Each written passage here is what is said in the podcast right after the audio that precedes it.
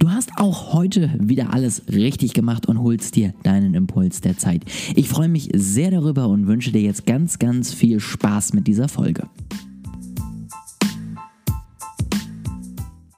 Herzlich willkommen zu einer neuen Podcast-Folge und einem, ich glaube, auch wenn ich das schon ein paar Mal nicht äh, wahr gemacht habe, heute wirklich kurzen Impuls. Ähm, ich versuche das immer kurz zu fassen, aber dann fallen mir doch noch weitere Beispiele an. Habe ich doch so das Gefühl, dass ich euch einfach durch zusätzliche Informationen noch mehr mitgeben kann.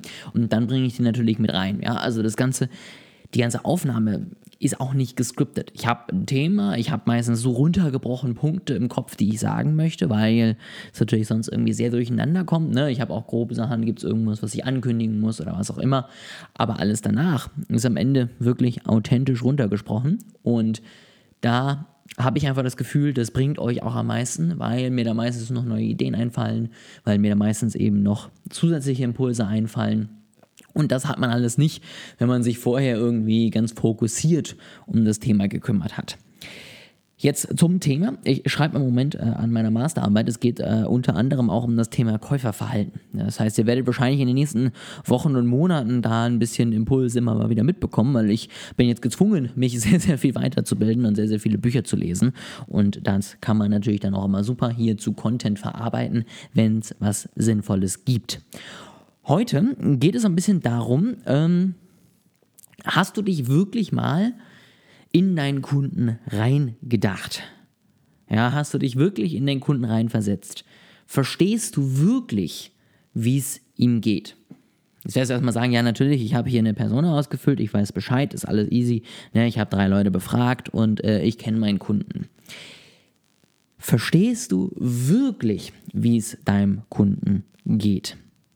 Es ist nämlich so, und das hat man inzwischen herausgefunden, dass wir uns einfach besser mit Leuten verstehen, wenn wir dieselben Posen einnehmen, dieselbe Dinge erleben, denselben Gesichtsausdruck machen und so weiter und so fort. Ja, also wenn wir wirklich versuchen, mehr oder weniger die Person, mit der wir gerade im Kontakt sind, zu kopieren.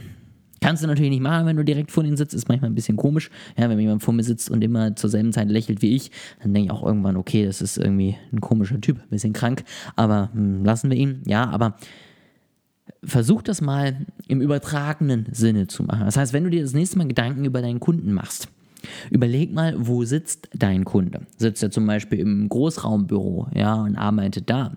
Oder sitzt er zu Hause und arbeitet von unterwegs? Eben sitzt er in einem Coworking Space, sitzt er in einem Einzelbüro?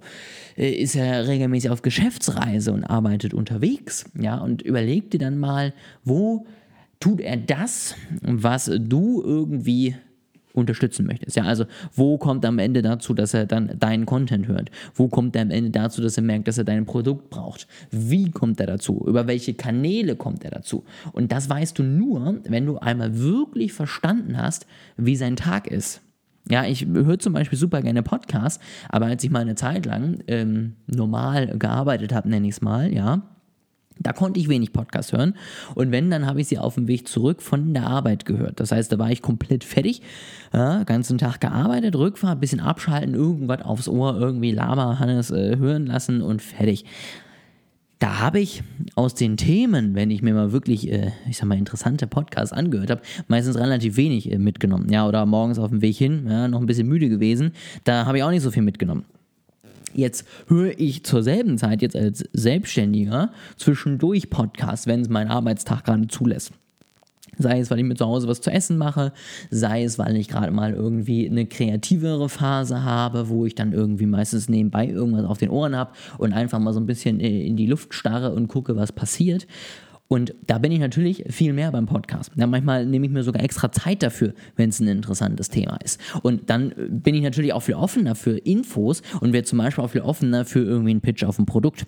Ja, und wenn das gerade irgendwie meiner Selbstständigkeit auch weiterhilft, bin ich gleich im richtigen Frame, um das Ganze irgendwie umzusetzen. Ja, genauso mit Instagram. Das macht man doch auch, wenn man auf dem Rückweg ist, mal eben kurz Instagram checken da gucke ich mir doch nicht die einzelnen äh, Captions an und lese mir die genau durch. Ja, wenn die länger sind als fünf Absätze, bin ich raus. Ja, wahrscheinlich sogar fünf Sätze schon. Und das ist am Ende erst wirklich verständlich und erst wirklich für dich da, wenn du mal dir überlegt hast, wie es wirklich deinem Kunden geht. Indem du am Ende optimalerweise mal einen Tag erlebt hast, wie dein perfekter oder deine perfekte Kundin es tun würde. Ja, also morgens zur Arbeit fahren, im Großraumbüro sitzen oder in einem Coworking Space. Dann da sitzen, die Aufgaben machen, sei es viel vor Excel-Listen sitzen, nebenbei vielleicht irgendwas machen oder mit Leuten quatschen müssen und so weiter und so fort. Und wenn du das dann alles durchgemacht hast und am besten einmal so einen Tag oder auch zwei davon erlebt hast, dann überleg dir jetzt mal, wie du jetzt als diese Person, die du dann ja gerade bist, für neuen Content offen wärst.